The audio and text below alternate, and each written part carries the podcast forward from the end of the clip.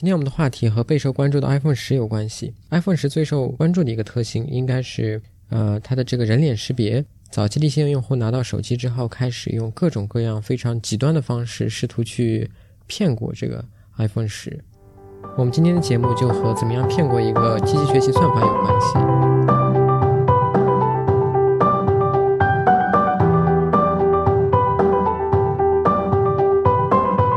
大家好，欢迎收听德塔赛。我是阿拉法特，今天这期节目和上期一样，还是只有我一个人，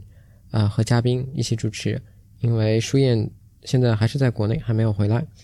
那么我们今天这期节目是和怎么样欺骗一个机器学习算法有关系。具体来讲，我们会讲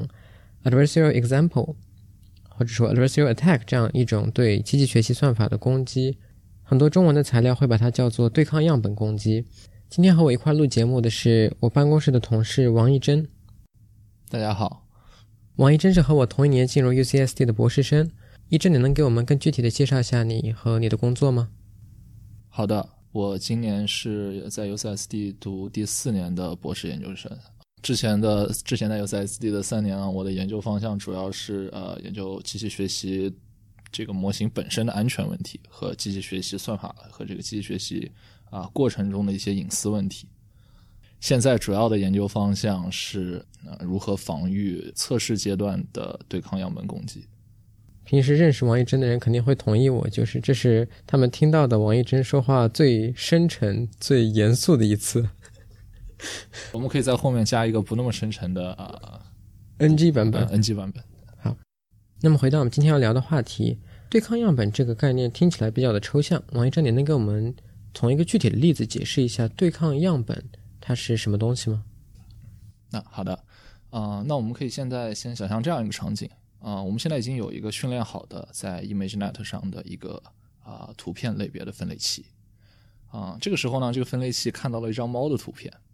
这个时候出现了一个潜在的敌人，他想是让这个分类器认为这张图片是嗯，比如说一张狗或者啊一张汽车的图片，那么他可以做的事情呢，就是。对这个测试样本，这个测试的输入做出一些扰动，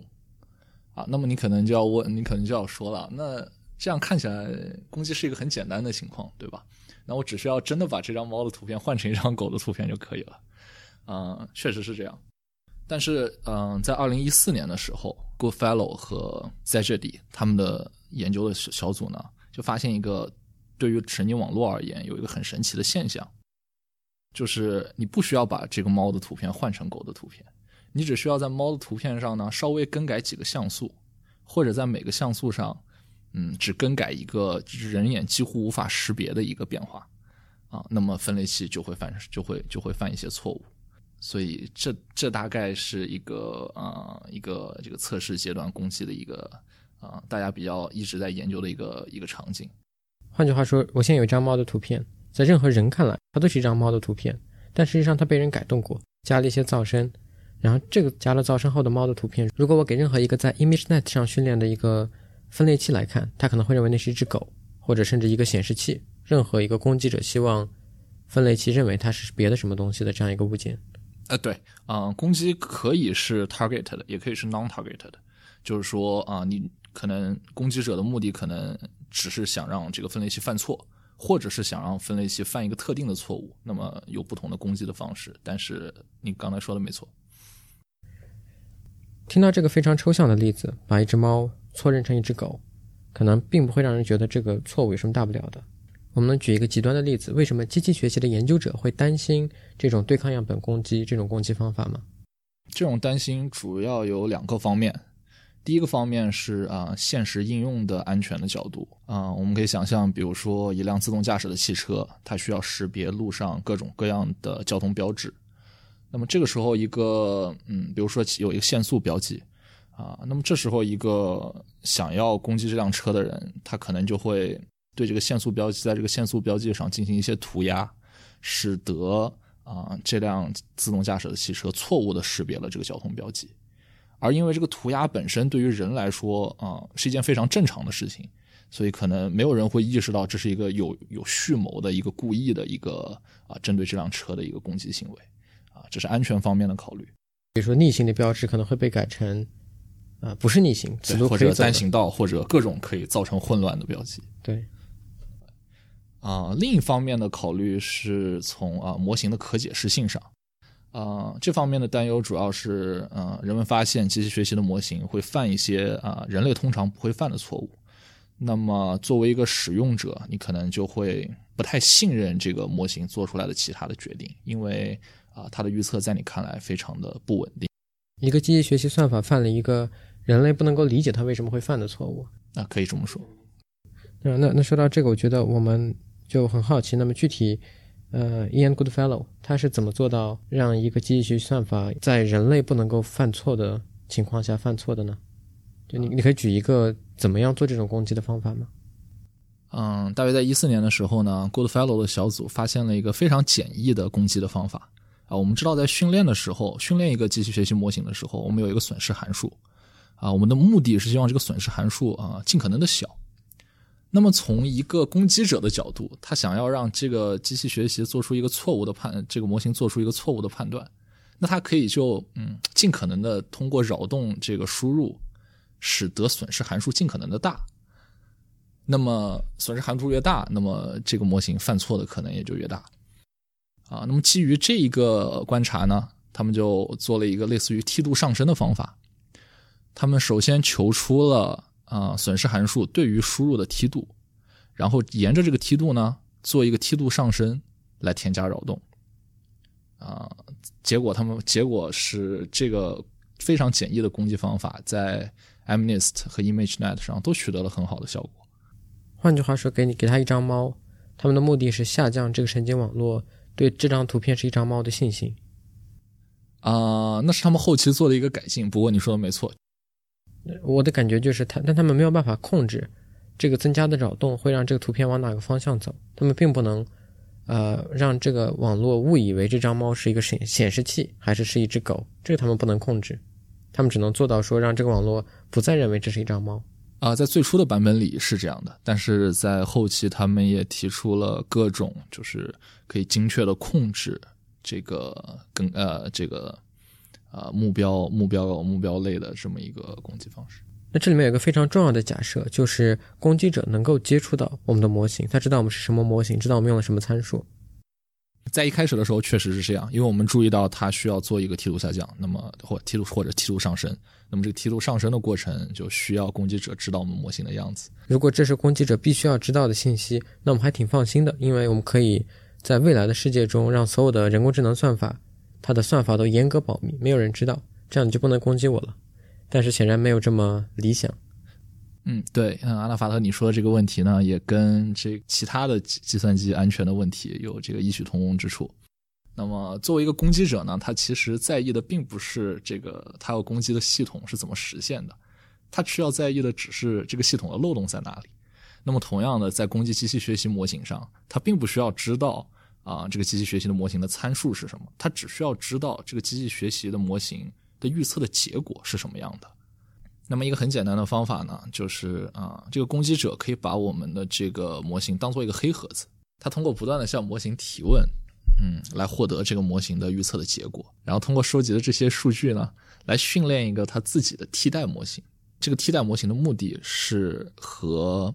啊、这个真正的黑盒子的这个攻击的目标做出一样的预测。然后攻击者就希望呢，一个可以攻击呃自己这个替代模型的样本，也可以攻击原来的模型。最后他们证实了，如果你能够靠观察现有的模型去训练一个你自己的模型，然后在这个自己的模型上找到你的对抗样本，这个训练出来的对抗样本也可以攻击原先的模型吗？没错。所以总结来说，就是呃，我们先学习这个我们的攻击目标这个黑盒子的行为，然后呢，建一个自己的模型来模拟这个黑盒子的行为，最后通过攻击自己的模型来生成对抗样本，起到攻击这个黑盒子的效果。因为现在很，因为我们知道这个现在的很多机器学习最后都会做成产品，那么他作为一个攻击者，他可以获得这个产品，并且把这个产品当做一个 oracle。然后不断的呃呃向这个产品来为自己生成的一些训练样本，来不断的模拟这个目标产品的一个行为。有点像大家现在戴着各种各样的面具，想去欺骗这个 iPhone 的面部识别的系统一样，总是想让 iPhone 误以为自己是别的什么人。那么，其中一个比较有趣的例子是戴眼镜，就是人们发现，如果你戴着一个眼镜，啊，其实面部识别软件是可以把你正确的认出来的。但其实我们知道，戴着眼镜它是一个比较经典的会让面部识别软件犯错误的方法。嗯，你能给我们介绍一下这个具体这个眼镜为什么是一个非常奇怪的噪声？它它它的这个独特独特之处在哪里吗？其实关于戴眼镜 attack 的这件事情呢，我们大家都呃可能关注这个领域的同学都知道，在一六年的时候啊，卡莱基梅隆的学生们就做过一个有趣的实验啊，也是他们想攻击一个人脸识别的系统啊，然后他们通过戴不一样的眼镜，戴各种花花花花绿绿的眼镜呢，就可以让这个系统把他们错认为各种各样的明星或者各种各样的其他的人。啊，那么其实我们在看这个问题，不管是戴眼镜也好，留胡子也好，还是对于自己的面部做其他的变换，啊，那根本上的一个问题呢，就是说我们在训练中可能就没有遇到过这样的数据，就相当于是，嗯，啊，你有一个识别这个鸟的这个机器学习的模型，这个时候天空突然飞过来一个飞机，然后从来没有人告诉过他这个世界上有飞机这样东西，对吧？那么这个模型很可能就会做出一些奇怪的判断。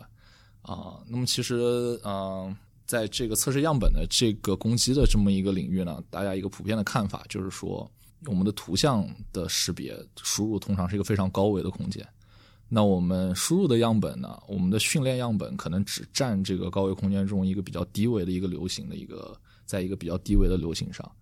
那么戴眼对于一个戴眼镜的图片呢，等于是我们要跳出这个训练样本在的流行上，对于这个训练样本之外的一个空间做一个预测。那么其实它犯一些错误呢，我们也是可以理解的，因为它毕竟以前没有见过这样的输入，嗯，所以这也是一个嗯大家想要试图解决的问题，就是怎么样对于这个怎么样让这个神经网络或者其他的机器学习算法对于样本出现的位置以外的空间做出一个更好的预测。那现在现在的 iPhone 它是可以识别你，即便你戴着眼镜，在不严格的意义上来说，我们可以说苹果公司解决了这一类型的对抗样本攻击。嗯，从你刚刚的描述中，我觉得我的理解是要解决这种问题非常简单，就是原因不就是我们的样本不够吗？那我们就给它增加非常多的样本。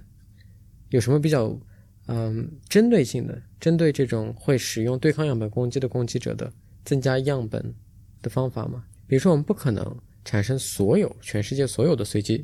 噪声，然后把它都加到猫的图片中，然后告诉我们的算法，所有这些加了噪声的猫，它们还是猫，你不要被骗了。那一个更加针对性的方法是怎么做呢？啊，那一个比较直观的方法就是，呃，我们可以在训练的阶段呢，啊，假想一些敌人，啊，我们自己做自己的敌人，啊，自己来对这个模型进行一些攻击。然后把攻击成功的案例添加到训练集里，告诉这个这个机器学习的算法，OK，这些这些猫还是猫啊。但是这样做呢，就存在一个问题：单纯的增加一些线性线性量级的这么一个呃辅助的样本呢，可能并不能从根本上啊防止攻击。这是一个魔高一尺道高一丈的问题了。就你你刚的意思就是说，我们产生各种各样攻击者会产生的噪声，然后把它加到图片中。然后告诉我们的算法，但是攻击者可以采用别的加入噪声的方法，然后我们又没有办法了啊，这是其中的一种方式，就是你并不会，你并不能啊完全的知道攻击者会用什么样的方式来进行攻击。那看起来和传统的计算机系统安全有一个比较相似的地方，就是作为防守者，我们能做的就是增加攻击者的成本。换句话说，我们可以增加这种加噪声的方法。攻击者有资源去尝试的加噪声的方法，我们全部已经试过了，我们的算法都呃能够防御这种噪声。但是如果攻击者的成本或者攻击者的资源比我们多，我们还是防不住他。但是现实里，攻击者的资源通常都会比我们多，因为毕竟这也是一个，如果是个有利可图的攻击的话，那么永远不要低估了对手的计算能力啊。但是嗯。从其单纯从这个测试样本攻击的这个问题来看呢，啊，我们可以就是想到一些这个分类器，他们是可以对这种攻击样本免疫的。比如说，我们可以想象一个最近零分类器，啊，这个最近零分类器呢是由一个很大很大的训练集上训练出来的。这个训练集里的样本基本上填满了整个输入的空间。这时候我们做一个最近零的分类器，那我们就知道这个最近零的分类器不会受到这个呃测试样本攻击的干扰。如果这是这是假定了我们的维度不是特别高，因为你刚才说我们要把一个样本空间中的所有的样例都给它枚举一遍啊，对，就是说存在一个嗯对啊测试测试样本攻击免疫的分类器，但是呢获得这个。真正获得这个分类器的成本又实在是太高了，所以我们嗯想要做到的就是，哎，能不能啊给我们的算给我们的这个算法做出一些改变，使得他们能够提供一些理论上的保证。听到这里，听众可能比较紧张，那我们是不是就不安全了？但是我在这里有一个虚假的安全感，就是你刚刚提到的所有的例子，都是说我们要修改一张照片。换句话说，我们现在有一张照片，我知道这个照片会被拿去给你的。机器学习算法看，然后我就给这张照片加噪声。但是现实世界中，我们完全可以说让它多拍几张照片，对吧？如果所有的这张，比如说我们在开一辆车，那我让我我让我车上的二十个摄像头同时拍这个不同的角度拍这个路牌，那你得能够骗过我这所有二十张照片，对吧？但是你在设计你的噪声的时候，你可能没有考虑到我这二十个角度中的某几个，我我可以这样躲过你的攻击吗？啊，一开始的时候确实，呃，大家也对这个方法比较乐观，因为啊，刚开始研究的时候呢，这个模型我们必须要对模型的输入进行一个直接的改动。那在这个情况下，就是照片本身。但是呢，这个攻击者很快就意识到了这个问题，所以也有一系列的研究。啊，他们的共同点就是研究怎么改变现实生活中的物体，而不是一个照片，从而使得这个机器学习的模型本身还是会被欺骗。我们的样本现在要从。二维的样本去晋升到三维的样本了，或者说就是直接改变这个你你这个模型所要观察的一个对象。比如说在刚才自动驾驶的例子里，哎，我就真的可以通过改变一个现实中的路牌，而不是改变这个路牌的一张照片，嗯，来起到一个攻击的效果啊。这个也有不少的组在做，像刚才说的这个识别路牌，有的小组已经啊发现了一些添加噪音的方法。可以躲过啊，你刚才说的不同角度，这个或者说可以欺骗你刚才说的这个不同角度的情况下拍到的这个这个照片。那如果我可以拿到一个这个我要识别的东西，比如说呃一只猫，猫是可爱的小动物啦，不是一个东西啊。好，我可以把一个可爱的小动物，比如说一只猫，真的一只猫，我拿到我的手上，三百六十度的转它，假设它不会抓我的话。然后我再确定它是一只猫，这样就很安全了。那我可以说，我现在已经有了一个非常安全的识别猫的算法了吗？那所以你刚才的问题是，哎，假如我可以把我要识别的对象捧在手上，然后让我的这个探测器三百六十度的观察它，对我让我让我的探测器非常的小心，一定要转着它看好几遍，非常确认了再告诉我你确定是不是真的。那其实呢，前几天就有一篇新的论文。他们做了一个 demo，是啊，他们用 3D 打印的技术打印了一只啊，他们自己设计的乌龟。那从人类看来，就跟正常的乌龟并没有区别，可能啊，也就是壳上的花纹会有一些稍微有一些独特的地方啊。然后呢，他们把这个乌龟放到一个应该也是基于 ImageNet 的一个分类器，然后在这个摄像头前呢，不断的转动这个乌龟，三百六十度的观察。然后呢，他们发现绝大多数时候，这个乌龟都会被当成一把来福枪，所以就是现在已经有这个攻击的方式，可以做出一个真正的现实中的三 D 物体，然后呢，让这个分类器从各个角度看呢，它都有很大的概率是一个呃另外的一个就错误的错误的识别的对象。他们真的三 D 打印了一只乌龟，没错，很很很逼真的一只乌龟了，就就任何人看来。对，我们可以，我们可以过会儿把那个图片放到我们的文章里面，如果大家感兴趣，可以看一下。那聊到现在，我就觉得我们已经很绝望了。最后没有聊到什么非常有效的、可以绝对防御对抗样本攻击的方法。我们要这么悲观的结束我们这期节目吗？有什么好消息可以跟我们的听众分享一下？那虽然从绝对的理论上来看呢，这个问题非常的困难，但我觉得在现实中，嗯，对于一个产品来说，可能还是有一些。啊，基础的保护的方法，毕竟我们也之前也说到了，这个敌人的资源不可能是无限的，啊。那么一个可我个人觉得可行的方法，可能是呃，我们自己也不断的变换自己的模型。我们不使用同一套模型，我们可以不断的更新自己的模型，使得它达到一个比较稳定的这个分类效果。而在同时呢，这针对于以前版本的这个攻击，对于新的版本可能会变得无效。我觉得这也是一种防御的思路。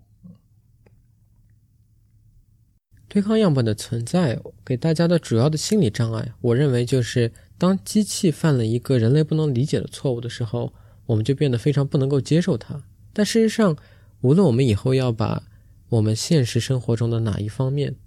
交给机器，现在从事这方面工作的，比如说，嗯，无论是自动售货也好，自动驾驶也好，人类在做这些事情的时候也会犯错，但我们能够原谅他们的错误，因为我们虽然没有要求他们解释他们为什么犯错，但作为同样的人类，我们感觉我们自己可以理解。这个另外一个人类为什么会犯这个错误？但但偏偏到了机器，我们变得不那么宽容了。所以这也是啊，对机器学习的应用比较乐观的研究人员的一个观点，就是啊，我们在讨论机器学习的稳定性的时候，我们都要问一个问题：我们跟什么做比较？啊，如果是呃，已经比人类更加稳定了，那我觉得我们还是有希望在这个某些领域接受这个机器学习的产品。那么，在最后这个还是比较有希望的结论中结束我们这期节目。嗯，感谢一真今天跟我们分享的这些有趣的故事。啊，也谢谢阿拉法特今天慷慨解囊，请我喝了系里最贵的饮料。啊，之前我被提醒不能给这个饮料做广告，所以在这里我就不透露是哪一种了，请大家自己猜测吧。那么就到这里了，我们下期节目再见。再见。